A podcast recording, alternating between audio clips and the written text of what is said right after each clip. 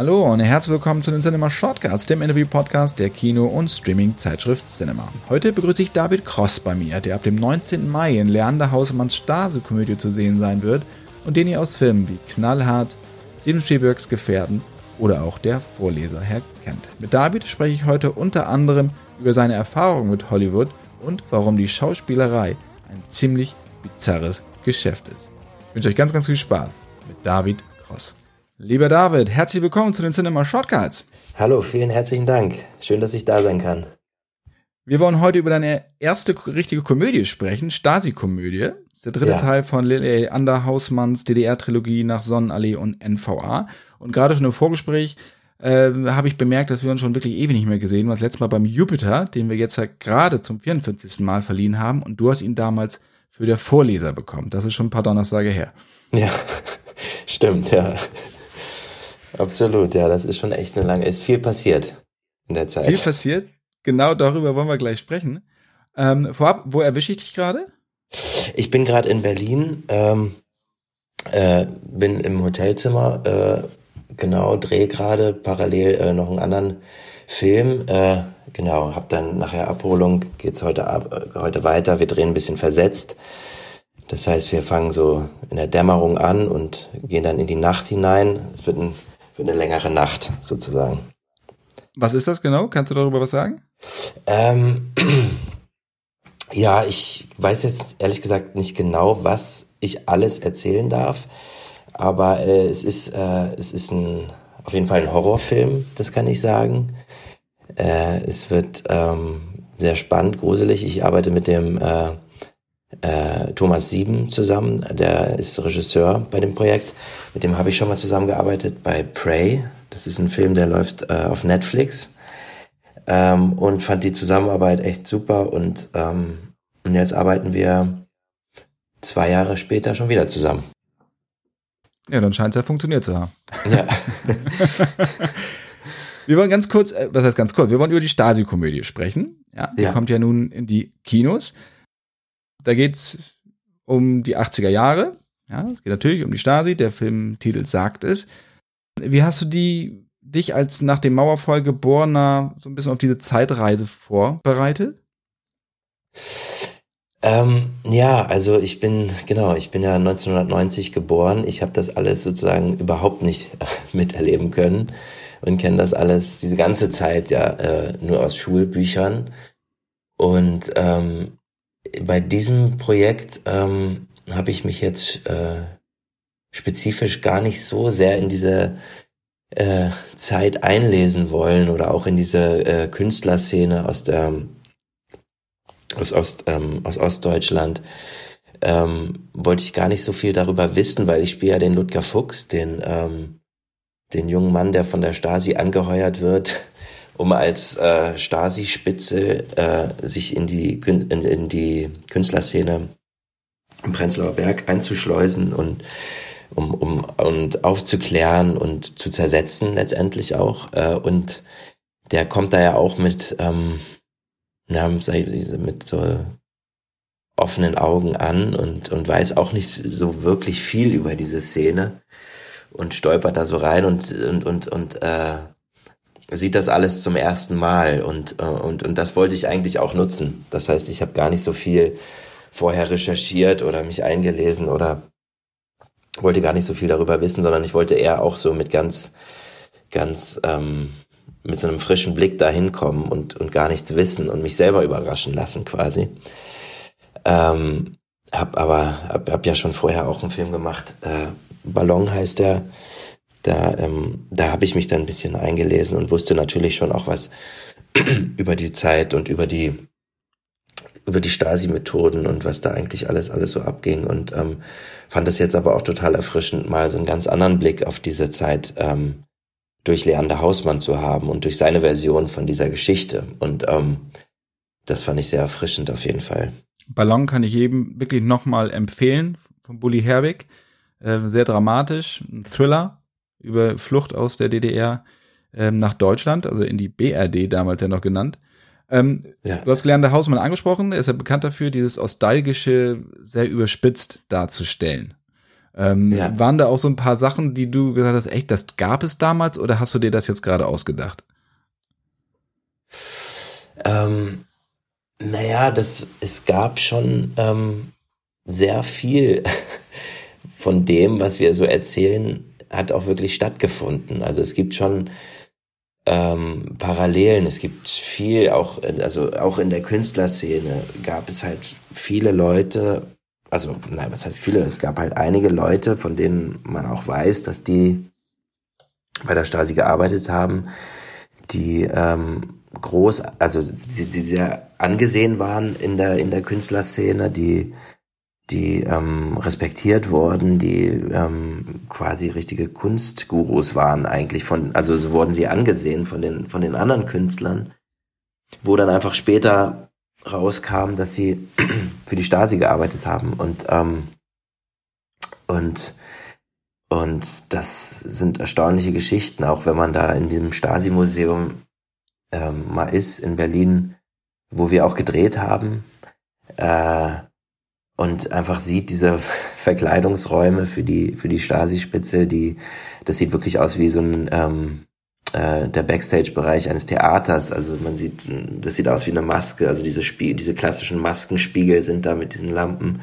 Und dann haben sich die Stasi-Spitze ja spezifisch, also dann für die bestimmten Gruppierungen halt eingekleidet und und und haben die Maske bekommen, sei es jetzt wenn es jetzt Punks gewesen sind oder, oder irgendwelche Künstler oder so, die haben sich dann halt unterschiedlich verkleidet und sind dann losgezogen und das hat halt einfach sowas, ja, auch Absurdes. und äh, äh, von daher fand ich das einfach total spannend, auch so diesen komödiantischen Aspekt einfach mal da rauszuheben durch so einen Film. Ich fand ja sehr schön die Bestellung äh, eines Rosés in einer Weinbar, nämlich einfach mit dann Rotwein und Weißwein zusammengekippt. ja. In der Shoppenstube, genau. Und ich habe das einem Kollegen erzählt und ich habe gar nicht zu Ende geredet. Er wusste ganz genau, wovon ich spreche. Also es scheint offenbar Osus gewesen zu sein in den 80ern, so Rosé herzustellen. Ja. ja. ja, genau. Ja, genau. Und ähm, ja, man merkt einfach, dass viele, dass das lernende Hausmann in der Zeit gelebt hat, dass der sich da wirklich total auskennt, dass der viele Sachen aus seinem Leben damit ein, eingebaut hat, die er so erlebt hat und ähm, auch viele viele andere vom Team, die einfach diese Zeit so miterlebt haben und ähm, andere Schauspieler, Henry Hübchen zum Beispiel, äh, haben das einfach auch miterlebt und, und konnten das alles einbringen in den Film. Der erinnerte mich manchmal so ein bisschen an Horst Schlemmer. es gibt so ein, zwei, ein, zwei Szenen so. ja. Ja, ja, ja, das ist, glaube ich, er hat ja auch ein Gebiss bekommen. Ja. Also er hat andere Zähne bekommen und es hat halt, es war für mich sehr schwierig manchmal, äh, ähm, wie soll ich sagen, ernst zu bleiben oder in der Rolle zu bleiben oder äh, so, weil ich schon auch oft äh, einfach lachen musste, weil er das so lustig gespielt hat, dass ich da häufig rausgefallen bin. Also ich erinnere mich an die Szene, zum Beispiel in dem in dem Keller, wo ich äh, jetzt denke, ich werde irgendwie erschossen, weil ich äh, diesen Auftrag total vermasselt habe und äh, äh, dann stellt sich äh, dann stellt sich was anderes raus. Ich will es jetzt nicht verraten, aber äh, äh, das hat er einfach sehr lustig gespielt und ich konnte mich einfach immer nicht, ähm, ich konnte mich nicht ähm, äh, zusammenreißen. Ja. Ich musste immer anfangen zu lachen. Ich hatte, ich hatte vorhin gesagt, dass es deine erste Komödie ist, also eine erste reine Komödie. Ähm, das stimmt, ja. Hattest du, hattest du Angst davor? Also ich hatte auf jeden Fall großen Respekt, muss ich sagen. Also, weil ich ja wirklich vorher eher so ernsthafte Filme gemacht habe und jetzt zum ersten Mal eine Komödie und ähm, ähm, und das ist schon, ich glaube, Komödie ist einfach meiner Meinung nach auch ein bisschen schwieriger als äh, Drama. Also es ist einfach schwerer, schwerer eine richtig gute Komödie zu machen, die man auch wirklich lustig findet und die Leute zum Lachen zu bringen, ist nicht leicht. Und äh, aber ich muss gleichzeitig sagen, ich hatte da sehr Glück, dass ich die mit Leander Hausmann machen konnte, meine erste Komödie, weil der einfach ein Meister dieses Faches ist und der das einfach wahnsinn, also einfach sehr gut kann und das auch sehr gut inszenieren kann und die ähm, er kommt ja auch vom Theater, die Schauspieler gut führen kann und immer er hatte immer irgendeine gute Idee oder irgendeine irgendeinen ähm, spontanen Einfall am Set, der das dann, der dann ähm, einem einfach einem als Schauspieler einfach geholfen hat und ähm, von daher habe ich einfach sehr viel Glück gehabt, meine erste Komödie mit Leander Hausmann machen zu dürfen. Der Film, der macht sich ja nicht nur über die Stasi lustig, sondern du hattest es vorhin ja auch angesprochen, über die Künstlerszene, also über dieses, diese Selbstverliebtheit. Ähm, ja. War das so ein zusätzlicher Aspekt, der dich da an dem Film gereizt hat, da reinzugehen? Ja, absolut. Also ich fand das irgendwie spannend. Also dass, dass, dass man das in, also über so eine zweite Ebene auch erzählt, die, die, die, die Künstlerszene so ein bisschen ähm, sich anschaut. Und äh, ich komme ja selber auch aus, äh, aus einer Nicht-Künstlerfamilie sozusagen. Also ich habe ja keine, mm, also meine Eltern sind jetzt keine Schauspieler oder Regisseure oder so. Ich bin da ja auch ähm, eher reingerutscht in diese in diesen Job und ähm, ähm, konnte damit konnte damit total was anfangen so in dieses ähm, man kommt in so eine andere Welt in diese Künstlerszene rein und kommt eigentlich aus einem ganz anderen Background wie der Ludger Fuchs auch der aber trotzdem gleichzeitig auch so eine Sehnsucht hat nach dieser nach dieser Freiheit und nach diesem ähm, Künstlerleben und nach diesem das hat ja auch was Spannendes, es ist ja auch was total Faszinierendes und, und, und, und so, so habe ich mich auch häufig gefühlt. Irgendwie, als ich äh, damals mit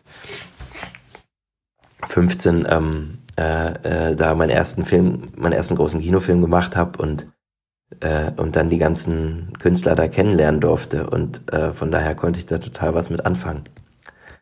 Hast du manchmal das Gefühl, dass die Künstlerszene im Allgemeinen und auch die Schauspielerei im Speziellen sich zu ernst nimmt manchmal? ähm, ja, das ist eine gute Frage. Also ja, auf jeden Fall. Mich selbst eingeschlossen, würde ich sagen. Aber es ist immer wichtig, dass man sich dann ja äh, daran erinnert, dass man das nicht machen sollte. Aber ähm, klar, man kommt, man kommt manchmal äh, man tappt manchmal in die Falle, sich selbst zu ernst zu nehmen und, und das alles und, und, und, und, und, und dabei ist es auch nur ein Film. War, war, war, das, am, weil, war das am Anfang schwieriger als jetzt, sich davon zu lösen? Mm. Ähm, ich würde sagen, äh, vielleicht, ja, vielleicht war das am Anfang ein bisschen schwieriger aber gleichzeitig gleichzeitig ähm, ähm, war es, also ganz am Anfang, ganz, ganz am Anfang, jetzt bei, äh, zum Beispiel bei Knallhart oder so, wo ich ne, wirklich noch gar keine Ahnung hatte. Diese, diese, ähm, da hatte ich einfach, glaube ich, dadurch, dass ich keine Ahnung hatte, was, ich, was jetzt hier alles passiert und so, eigentlich eine ganz große Lässigkeit auch oder eine, also eine Coolness, die ich mir manchmal jetzt heutzutage auch wieder wünsche, dass man einfach so ähm, einfach im Moment, ich glaube, ich war damals einfach sehr so total im Moment und natürlich auch manchmal äh, äh, bisschen überfordert oder habe es manchmal auch ein bisschen zu ernst genommen oder so. Ich erinnere mich auch an, ich erinnere mich auch, also ich will das jetzt auch nicht verherrlichen oder so, ich erinnere mich auch daran, dass ich zum Beispiel bei Knallhart auch dann irgendwie so, da hat mich meine Familie irgendwie mal besucht äh, und in Berlin, ich hatte da eine Wohnung dann für die Zeit, wo wir gedreht haben. Äh, und dann bin ich auch so schlafgewandelt und habe immer, habe irgendwie so vor mich hingeredet, ja, ich muss jetzt irgendwie noch meinen Text lernen, ich muss irgendwie noch meinen Text lernen. Also ich war schon so voll auch da drin und wollte das dann auch gut machen und so, aber gleichzeitig hatte ich auch trotzdem so eine, einfach dadurch, dass ich nicht die ähm, so viel darüber nachgedacht habe, was jetzt hier geschieht, auch eine andere Lässigkeit, die ich mir, die ich glaube ich auch jetzt nicht mehr so wirklich erreichen kann, so dadurch, dass man einfach viel mehr Erfahrung hat oder viel mehr darüber nachdenkt, auch das, über das, was man macht. Ähm, von daher ja und nein. Also man, man hat, äh, man hat damals, äh, habe ich äh, das schon auch, ähm, auch nicht zu ernst genommen. Wahrscheinlich war das eine ganz gute Mischung so davon damals. Und heutzutage wünsche ich mir das manchmal wieder so zurück. Ja. Aber, ähm, ähm, aber es ist sehr wichtig, dass man das nicht zu ernst nimmt. Gibt es denn, gibt es so, so ein Handwerkszeug, was du dir angeeignet hast, damit du dich wieder erdest? Das nicht so ernst nimmst, dass du so eine Lässigkeit wieder, wieder hast? Ähm, nee, habe ich noch nicht. Also es gibt meistens, äh, meistens in so, in, es gibt immer so, gerade jetzt so bei Nachtdrehs oder so, gibt's ja immer diesen Moment, wenn man irgendwie, wenn die Übermüdung so ein bisschen einsetzt und man die Konzentration lässt nach oder so und man findet auf einmal alles lustig. So, es gibt dann immer, das ist dann immer ganz erfrischend, dass man einfach auch über die Sachen lacht, weil es einfach manchmal so absurd ist, wenn man sich das an, an äh, wenn man sich von das jetzt von außen anguckt, was man hier eigentlich macht. Und das tut dann eigentlich manchmal ganz, ganz gut, dass man einmal so über alles auch mal lachen kann und dann kann man ja wieder weiterarbeiten. So. Aber das ist dann wahrscheinlich auch so eine so ein ganz gesundes äh, Mittel äh, des Lachen, dass, dass, dass man sich dann da von, von dieser Ernsthaftigkeit befreit. Da, so kommen wir ja auch wieder zurück zur Stasi-Komödie, weil die benutzt ja genau das gleiche Mittel, dass man auch äh, äh, über sozusagen Themen, die halt einfach eigentlich sehr ernst sind und die, die ähm, ähm, äh, zum, ja, zum Teil auch einfach sehr, sehr schlimm sind, was da passiert ist. Aber dadurch kann auch da, wenn man das respektvoll behandelt, kann da auch Lachen was wieder was Befreiendes haben.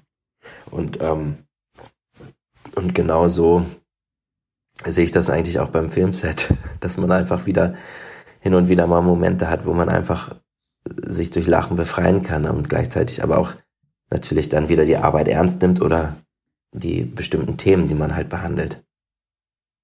Du hast gerade gesagt, dass es manchmal absurd ist, wenn man so von außen sich selber beim Schauspielen sieht oder was man hier gerade macht. Du hast auch mal im Interview nämlich mit TV Spielfilm gesagt, Schauspielerei sei ein absurder Job. Kannst, kannst du das noch so ein bisschen näher ausführen? Ähm, ähm, ja, einfach, also äh, es, es ist, also ich muss dazu sagen, es ist ein Job, der wahnsinnig viel Spaß macht auch. Und ich glaube auch durch seine Absurdität einfach so was Besonderes hat und, äh, und ich meine halt absurd in dem Sinne, weil man einfach über Sachen, Sachen nachdenkt, die man, wo man sich jetzt nicht immer vorstellen könnte, dass das eigentlich ein Beruf ist. Also man denkt halt, ähm, ähm, ich könnte natürlich jetzt viel über diesen den aktuellen Dreh sprechen, da weiß ich aber nicht, wie viel ich da verraten kann. Das ist jetzt so das Erste, was mir einfällt. Äh, ich versuche jetzt mal eine andere Anekdote rauszufinden. Es gibt einfach verschiedene äh, ähm, Momente zum Beispiel, wo man einfach jetzt darüber nachdenkt, äh, ähm, dann, dann gehe ich dahin, dann gucke ich, dann gucke ich mir das an, dann nehme ich, nehme ich ähm, also jetzt zum Beispiel im Vergleich, also im, im, im, im, im äh, gerade jetzt, weil, weil mir das jetzt so im Kopf ist, weil ich jetzt diesen Horrorfilm gerade mache.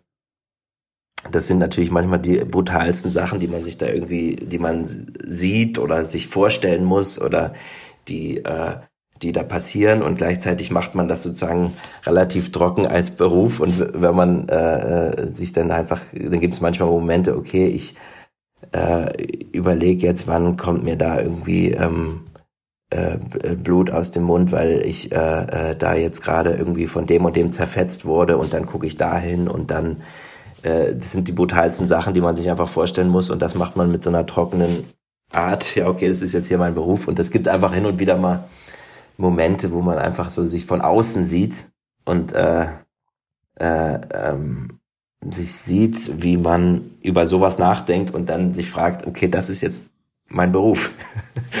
und äh, ich weiß nicht, ich hoffe, ich konnte das jetzt so ein bisschen erklären, ich, äh, was ich damit meine. Ja, auf jeden Fall. Und ehrlicherweise finde ich das ganz befreiend, weil als ich angefangen habe bei Cinema, hatte ich ein ähnliches Gefühl, als ich dann nämlich ähm, Geld bekommen habe fürs Filme gucken. Ähm, ja, genau. gut, das, genau. das Schreiben ja, ja, kam, genau, das, das Schreiben kam dann später, aber äh, wenn ja. du dann da sitzt, dann Wochenende musst, musst dann halt zehn Filme durchgucken und denkst ja. so, das ist ja eigentlich ist das ja genau das, was ich immer wollte. Das ist natürlich mega geil. Ja, genau. Genau, aber man kann den kurz selber nicht glauben, dass das auch ein Beruf ist. Man muss es auch vor allen Dingen erstmal anderen Leuten erzählen, aus der Familie. Genau. genau. Dein äh, Kollege Henry Hübchen, hast du eben auch schon erwähnt, dem Mann mit dem äh, Gebiss zum Teil, äh, mit ja. dem Horst Schlemmer Gebiss, der hat mir auch gesagt im Interview, es ist ihm wichtiger, mit wem er dreht, als was er spielt. Ja. Geht dir das ähnlich? Also, wenn du ein Filmprojekt angeboten bekommst, schaust du erstmal, wer mitspielt und gehst dann in deine Rolle rein? Oder wie ist da die Reihenfolge bei dir? Ähm, ich habe das Gefühl, das wird immer wichtiger irgendwie. Äh, mit, also wer da sonst noch so mitspielt und ähm, Regie ist natürlich auch wahnsinnig wichtig. Ähm, und dann gibt's aber auch Filme, wo, wo man ein, wo, oder wo ich de einfach denke, äh, das ist jetzt irgendwie so eine spannende Rolle. Äh, da ist es mir jetzt egal.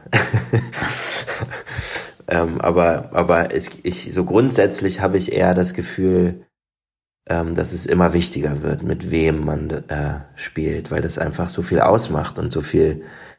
Also Casting ist sowieso ein wahnsinnig ähm, wichtiger Teil eines Filmes, weil einfach das so viel ausmacht. Also es werden einfach komplett unterschiedliche Filme werden, wenn wenn unterschiedliche Leute die Hauptrollen spielen oder die anderen Rollen spielen und ähm, von daher ist das, äh, ich habe also jetzt so was ich, wenn ich drüber nachdenke, denke mir, das wird immer wichtiger. Ich informiere mich schon auch vorher, wer spielt mit und äh, was haben die vorher gemacht und ähm, dass man einfach so einen so einen Eindruck von dem von dem Projekt bekommt und so ein Gefühl dafür auch bekommt, was, was, was das sein könnte. Und dann ist es aber auch immer so, man, ich habe da jetzt auch ähm, vor kurzem mit einem anderen Schauspielkollegen drüber gesprochen, man weiß ja nie, wie sich, also was aus diesem Projekt wird am Ende. Also man, man es ist ja immer, ähm, wie soll ich sagen, ist es immer so, äh, ähm, man kann das, man, man kann es einfach nicht sagen. Also weil äh, man kann natürlich so ein Gespür haben oder man kann so sich informieren, wer, wer sind die anderen Schauspieler, der Regisseur und so und ähm, natürlich dann in Bezug auf das Drehbuch. Aber was denn daraus wird am Ende, das ist ja, das steht wirklich in den Sternen. Das ist ja dann, das kommt dann, passiert dann in der Entwicklung in, mit den anderen Leuten zusammen und und und und und äh, das ist so ein äh, fragiles Gebilde, so ein Film, weil da so viele Leute einfach mitarbeiten und so viele kreative Köpfe auch dabei sind und so. Und wenn da, das heißt, ähm, das, was da am Ende rauskommt, das, das kann man gar nicht wissen. Es ist immer nur ein Gefühl für, für einen Stoff oder für, für eine Zusammenarbeit, was man halt vorher hat und dann lässt man sich drauf ein und dann, dann geht das so seinen, seinen Weg. Du hast Deadlift Book beziehungsweise knallhart angesprochen, dein erster großer Film, der dich gleich reinkatapultiert hat in die ganze, in das ganze Business. Jetzt spielst du, Deadlift Book hat ja auch eine kleine Rolle in Stasi-Komödie, jetzt spielst du quasi Seite an Seite mit ihm. Ja. Wie würdest du euer Verhältnis beschreiben? Ähm, also das ist ein sehr freundschaftliches Verhältnis, ein sehr, ähm, also ähm, ein gutes Verhältnis. Also ich habe halt einfach, ich habe halt einfach sehr viel Glück gehabt, dass ich meinen ersten großen Kinofilm mit ihm zusammen machen konnte, weil, ähm, weil ich glaube, so ein Anfang ist halt immer sehr wichtig auch generell und auch beim Film und da hatte ich einfach einen sehr entspannten ähm, Regisseur, der der mich so ähm, ganz, also gut geführt hat als, als, als, als Hauptdarsteller und ähm, der mich gut eingebunden hat in das Projekt. Also ich erinnere mich, dass wir immer irgendwie nach dem Drehtag äh, immer noch zum Schlachtensee gefahren sind. Dann sind wir so unsere Runden geschwommen und haben über den Tag gesprochen, äh, was passiert ist, was als nächstes dran kommt. Und er, ähm, er hat mich halt so ähm, gut eingebunden und teilnehmen lassen an diesem ganzen Prozess. Ähm, und und das, das, dieses Verhältnis ist eigentlich bis heute geblieben. Also ähm, immer, also es gibt häufig, also ich treffe ihn häufig auch als Schauspieler denn an irgendwelchen Filmsets, wo ich auch mitspiele. Und das ist immer so ein Fels in der Brandung, wenn er da ist. ist immer so, ach gut, Book ist da, der weiß, was er macht. Und damals, ich meine, bei Knallhart kann ich mir ehrlicherweise fast gar nicht richtig vorstellen, dass er wusste, was er tat, weil er war ja eher im Komödienfach verankert und knallhart war ja was vollkommen anderes. Ja, ja. Ne? Er hat ja diese Pro Provinzgeschichten gemacht, wir können auch anders Ja. und so. Ähm, Ja, Carnigels. Und das war nun wirklich ja vollkommen eine Kehrtwendung. Also das hat ja eine hohe Risikobereitschaft auch von ihm Ja. vorausgesetzt, dass er diesen Film gemacht ja, hat. das ne? stimmt, das stimmt, das stimmt, ja.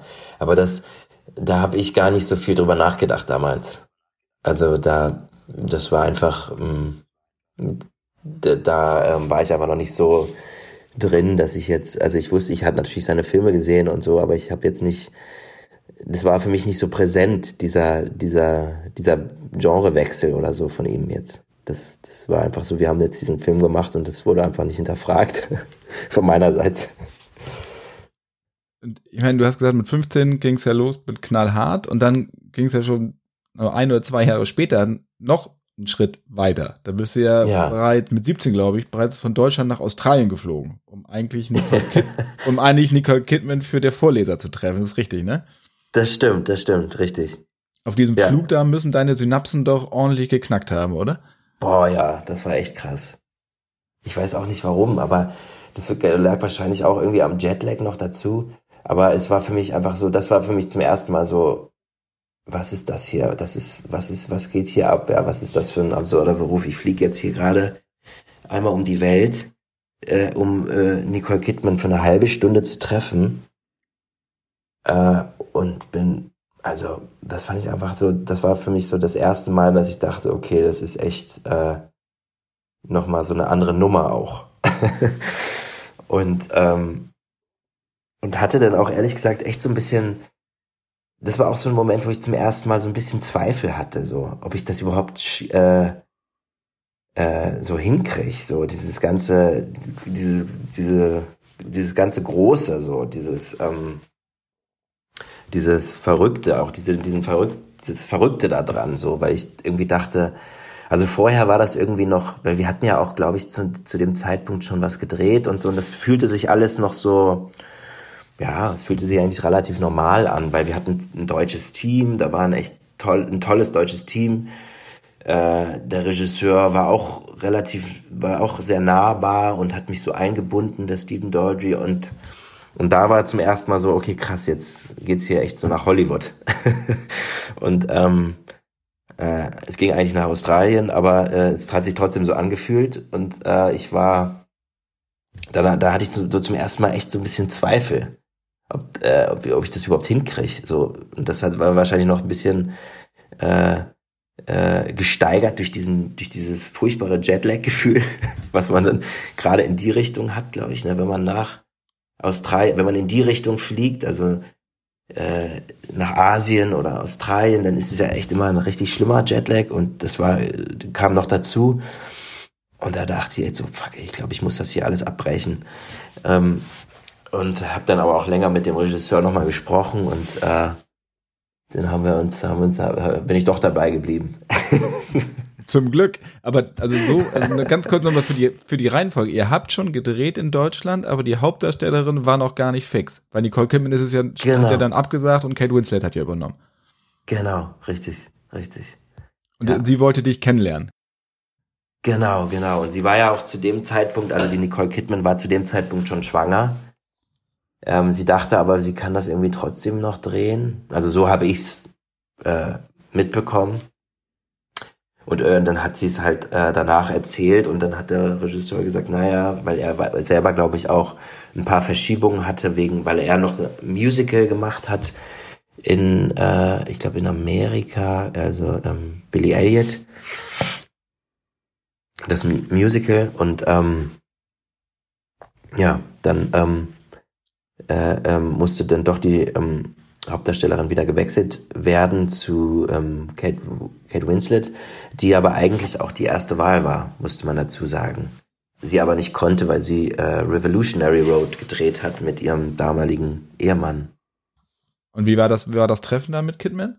Sch- Schweißnasse Hände und Ja, das war eigentlich also so ganz kurzweilig, ehrlich gesagt. Also es war halt, es ging halt wirklich nur eine halbe Stunde so. Äh, wir haben uns dann in so einem Restaurant getroffen. Ähm, und äh, ich kann mich auch gar nicht mehr so richtig an alles erinnern. Ich weiß nur, ähm, dass ich, glaube ich, nicht allzu viel gesagt habe. nicht allzu viel geredet habe, sondern es war halt so, wir saßen da so zu dritt ähm, und wir haben halt so ein bisschen über die Geschichte geredet oder so auch so über Sydney geredet, glaube ich, über Australien. Ähm, es war eigentlich dann relativ kurzweilig so und dafür, dass ich jetzt hier extra hergeflogen bin. Ich glaube, das war auch so dieses Absurde, ich, dass ich halt so ähm, diese extreme Reise da mache, um, um dann halt so 30 Minuten übers, übers Wetter zu reden.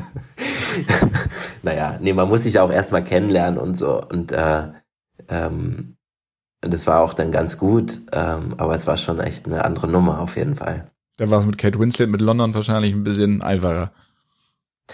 Ja, genau. Und da, da haben wir dann auch richtig geprobt. Also ähm, da ging es dann, also wir haben dann, glaube ich, ähm, eine Woche ähm, bei ihr, glaube ich, äh, ähm, uns getroffen und, äh, in, in England. Äh, die hatte so ein Haus auf dem Land und da haben wir dann eine Woche lang geprobt. Und das war dann, ja, natürlich, das war dann was anderes. Da hat man dann gearbeitet und äh, war in der Geschichte drin und hat sich immer mehr kennengelernt, so dass man auch, ähm, und dann war es einfach irgendwann eine ganz normale Zusammenarbeit auch und äh, äh, dass man dann irgendwann auch so diese Aufregung ablegen konnte. Da war äh, Kate Winslet noch mit Sam Mendes verheiratet. Ne? Genau, richtig. Du hast ja nicht nur mit Kate Winslet zusammengearbeitet und Nicole Kidman getroffen, sondern auch mit Ray Fiennes ja auch zusammengearbeitet und natürlich auch Steven Spielberg bei Die Gefährten. Wenn du jetzt so ein bisschen zurückblickst, hast du manchmal das Gefühl oder dass es manchmal ein bisschen, auch wenn diese Filme, wenn du sehr gefeiert wurdest für die Rollen, die Filme auch, dass es manchmal ein bisschen zu früh war für dich? Hast du manchmal das Gefühl?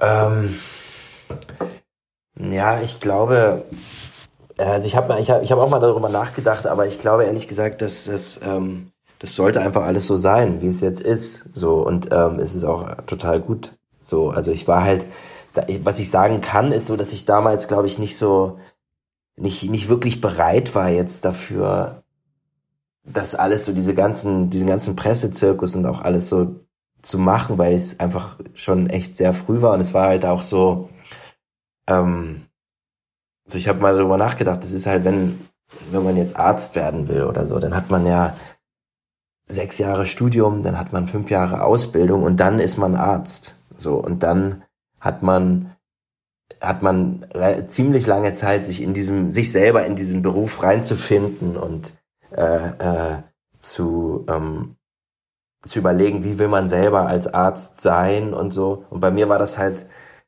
äh, ja, quasi mit dem ersten Film, so mit 15, so hier ist jetzt ein neuer Beruf und, ähm, und bitte.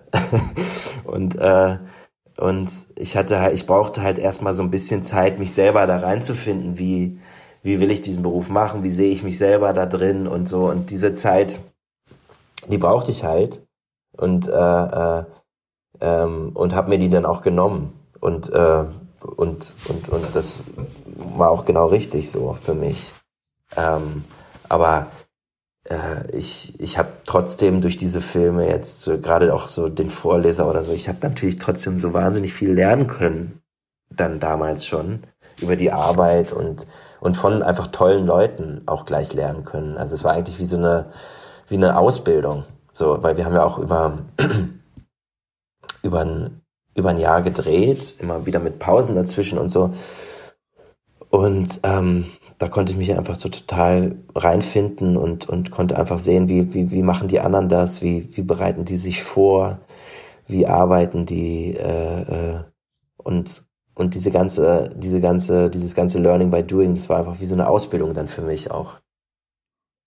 Hast du heute manchmal so ein bisschen das Gefühl, dass du da auch vielleicht privat was verpasst hast? Also weil du ja gerade, sagst, 15 ging's los von der Theaterbühne, von der Schule, äh, mhm. dann plötzlich ins Rampenlicht mit Presse und so, da bist du dann auch reingewachsen, klar. Ähm, aber dass du privat natürlich auch zurückstecken musstest.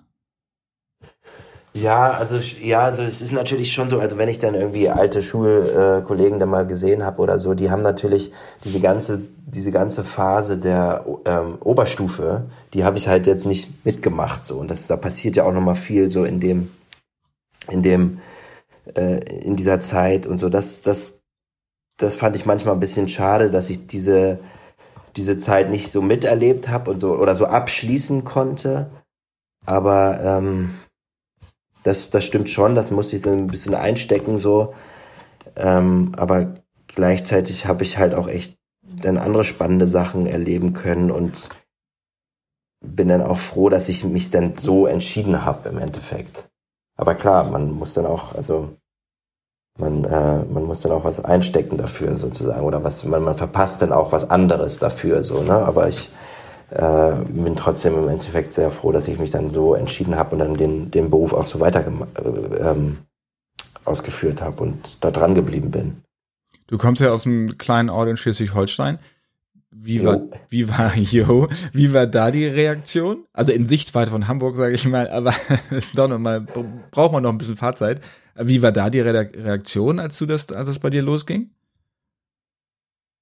Ähm, ja, die waren, also das war natürlich echt was für alle Beteiligten, sage ich mal jetzt, was sehr, was, was Neues. Ne? Und ähm, also war natürlich eine große Aufmerksamkeit. Äh, die, äh, die Presse war ähm, sehr dahinter, auch so was Persönliches zu erfahren. So, also ich erinnere mich auch schon, dass die dann zum Teil auch an die Schulen gekommen sind und dann mir immer, weiß ich nicht, 200 Euro hingelegt haben, dass sie irgendwas erzählen, äh, die Schulkameraden, ähm, äh, und dass sie auch vor der, vor der Haustür zum Beispiel standen bei uns zu Hause. So, das war natürlich schon echt eine, erstmal eine komische Situation, mit, den, mit der alle erstmal klarkommen mussten. Ähm, weil es einfach, ja, so aus dem, quasi aus dem Nichts kam. Und ähm, äh, und alle sich da erstmal so reinfinden mussten. Ne? Hat jemand die 200 Euro genommen? Ich glaube ja. und was hat derjenige oder diejenige erzählt? Weißt du nicht mehr? Das habe ich, hab ich nie gesehen im Endeffekt. okay. 2009 hast du in London ein Schauspielstudium angefangen. Ja was ich äh, ziemlich ungewöhnlich fand, weil du hast vorher ja nun wirklich schon mit, haben wir gerade gesagt, mit äh, ziemlichen Weltstars zusammengearbeitet, aber hast dich dann nochmal entschieden, nochmal von vorne ja. anzufangen. Wie kam es dazu? Ähm, ja, also das wurde mir so von vielen Leuten auch geraten, hatte ich so das Gefühl. Also es ging also hauptsächlich auch, glaube ich, um die Sprache und das stimmt auch, dass man, wenn man ähm, einfach wirklich fließend Englisch sprechen kann, ohne irgendeinen deutschen Akzent, zu hören, dann hat man einfach eine, also viel mehr Möglichkeiten. Und ich glaube, da, das war so ein bisschen auch die Intention von den Leuten von außen, die, die mir da halt zu geraten haben auch. Und ich dachte dann irgendwie, ja gut, dann versuche ich das irgendwie. Und bin dann auch tatsächlich genommen worden an einer ziemlich großen Schauspielschule in London. Und irgendwie ähm, habe ich mich dann doch nicht, äh, habe ich dann doch, wollte ich dann doch weiterarbeiten, irgendwie gar nicht aus dem Grund, dass ich nicht, dass ich denke, dass ich gar nichts, gar nichts mehr lernen kann oder so, dass ich, also ich glaube, so ein Handwerk und so, das, so gerade fürs Theater oder so, das, das habe ich auch einfach nicht, also so oder stimmlich, das habe ich, ähm, habe ich, ähm, habe ich da, da habe ich einfach keine klassische Ausbildung, aber ich, ich fand es dann trotzdem einfach mit dem, mit dieser Ausbildung, die ich halt, wie ich vor, vorhin schon drüber gesprochen hatte, die ich dann halt so, so hatte durch diese Filme, die ich da am Anfang machen konnte, wollte ich eigentlich einfach so meinen eigenen Weg finden. Und das ist ja auch das Spannende bei diesem Beruf, dass man, dass jeder einen anderen Weg hat oder einen anderen, andere Methode hat oder eine andere Art hat zu spielen. Und da wollte ich irgendwie was anderes finden, was, was, was irgendwie individueller ist oder was, ähm, was auch so was, ähm, ja, was, was nichts mit der Schule äh, an sich zu tun hatte damals. Und dann habe ich mich doch dagegen entschieden. Und bin auch echt sehr froh, dass ich das denn so früh gemacht habe, weil ähm, äh, ähm, da habe ich einfach auf mein Bauchgefühl gehört. Aber du hast ja abgebrochen dann. Genau. Warum? Das meine ich, ja. Ah, das meinst du, dass du, dass du froh bist, dass du da die Reißleine gezogen hast. Genau, genau. Aber ich meine, du hättest ja auch einfach einen Sprachkurs machen können. genau. Oder nach London ziehen oder so. Ist ja, ist ja auch nicht so schlecht, ne? Genau, das war nämlich auch der Gedanke dann von mir. okay. Du hast, du hast ja nun auch den direkten Vergleich zwischen nationalen Produktionen und internationalen Produktionen. Ja? Also in Hollywood ja. gibt's, werden dann immer verhandelt, so und so groß muss der Trailer sein oder der Wohnwagen. Du kommst erst zum Set, wenn alles technisch vorbereitet ist. Und hier ist es dann oft so natürlich auch sehr behelf aufgrund von Kostenproblematiken, ähm, dass du auf Klappstühlen sitzt, äh, Hitze, Kälte, vollkommen egal, du bist halt da. Ne? Ähm, ja. Das hat sich jetzt auch ein bisschen gewandelt, aber natürlich bei nicht so hoch budgetierten Filmen ist das immer noch gang und gäbe. Wie ist da, ja. wie war das so, als du dann von einem einen Extrem dann wieder in das andere kamst? Oder ja immer noch, du wechselst ja immer noch.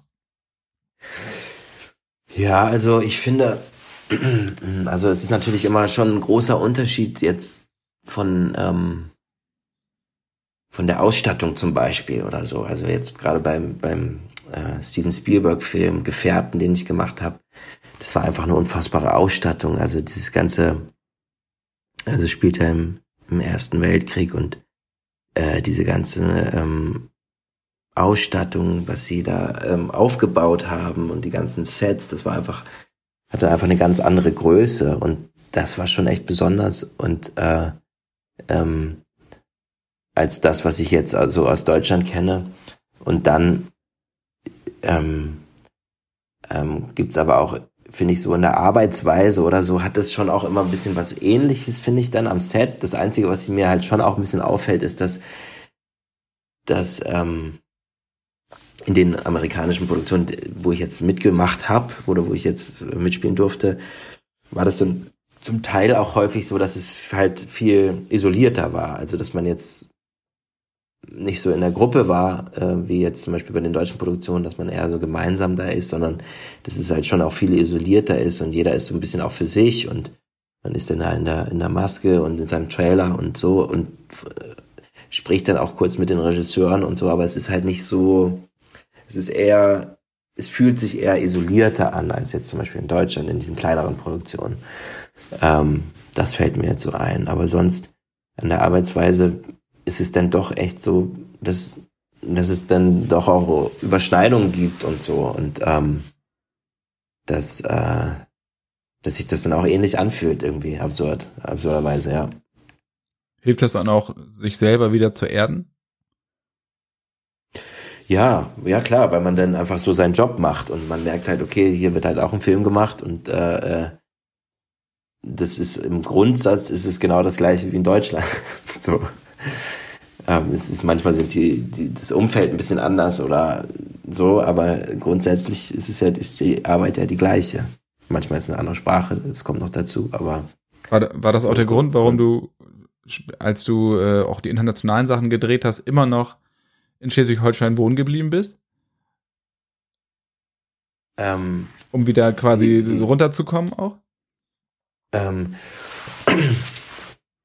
ja, wahrscheinlich, ne? Also wahrscheinlich. Ich glaube, also ich finde es sowieso immer auch angenehm, immer Leute um mich rum zu haben, die, die nicht jetzt aus der Branche sind oder so beim Film arbeiten oder so, die so einen anderen Blick haben, weil, äh, weil das dann auch irgendwie manchmal ganz erfrischend ist und, und, und man das dann aus den Augen von Leuten halt sieht, die, äh, die jetzt nicht wissen, wie es hergestellt wird oder gemacht wird oder alles äh, durch äh, alles genau wissen oder so, sondern halt äh, irgendwie einen Film äh, auch dafür sehen, was es ist, also ein Film, den man halt sich angucken kann und entweder gut findet oder schlecht. Und, ähm, und das war für mich immer irgendwie erfrischend, auch so mit, mit, mit ähm, solchen Leuten auch dann abzuhängen. Interessant, weil Jonas Ney hat mir genau das gleiche erzählt, er wohnt ja in Lübeck. Ähm, und äh, er sagt auch, ist gut, ich kann überall hinfahren, aber hier habe ich meine Ruhe. Ja, ja, kann ich verstehen, ja, absolut. Ähm, du hast ja, wenn, man dich auch nochmal sehen will, vor Stasi-Komödie, kann man ja nochmal die Post-Credit-Scene von Kingsman The Beginning sich angucken. da werde ich, da werd ich nicht allzu viel verraten. Da musst du mir aber nochmal eben ganz kurz erzählen, wie es dazu kam. Ähm, ja, also das, das war, das war, also es kam, war sehr überraschend. also ich habe wirklich ganz klassischen Anruf bekommen äh, mit dieser Rolle. Und ich dachte, okay, krass, wo kommt das jetzt her? Und äh, fand es aber spannend und wollte natürlich dabei sein. Und, äh, ähm, und dann haben, haben wir das gedreht. Äh, ich glaube, es ging dann auch sehr schnell. Also ich glaube, ich habe den Anruf, glaube ich, im November, Dezember oder so bekommen und, und im Februar oder so stand ich dann vor der Kamera. Und ähm, ja, war, war jetzt ist eine, wirklich eine kleinere Szene, aber es gibt ja eventuell die Möglichkeit, dass das fortgesetzt wird. Und da würde diese, die Rolle dann weitergeführt werden. Du spielst in dieser besagten Szene ja mit Daniel Brühl. Hat der da was zu tun gehabt, dass du dabei warst? Das weiß ich nicht, was da im Hintergrund gelaufen ist. Keine Ahnung. Ich hatte auf einmal diesen Anruf bekommen äh, und äh, habe mich aber nur sehr gefreut über diese Rolle ja, wir wollen das gar nicht wirklich nicht spoilern, weil das muss man sich dann mal angucken. Das kann sich auch auf YouTube angucken oder den Film halt, den gibt's ja auf Disney Plus, kann man sich das Ganze anschauen. Dann David, vielen, vielen Dank für das Gespräch. Ja, vielen Dank, war sehr angenehm. Dankeschön. Ich wünsche dir äh, viel Erfolg mit dem Horrorfilm und natürlich auch mit Stasi-Komödie. Danke sehr. Und dann hoffentlich auf bald in Person und nicht erst wieder in zehn Jahren beim Jupiter. Genau. Super. Okay, vielen alles Dank. Klar. Alles Gute. Danke, ja. David. Tschüss. Ciao, ciao.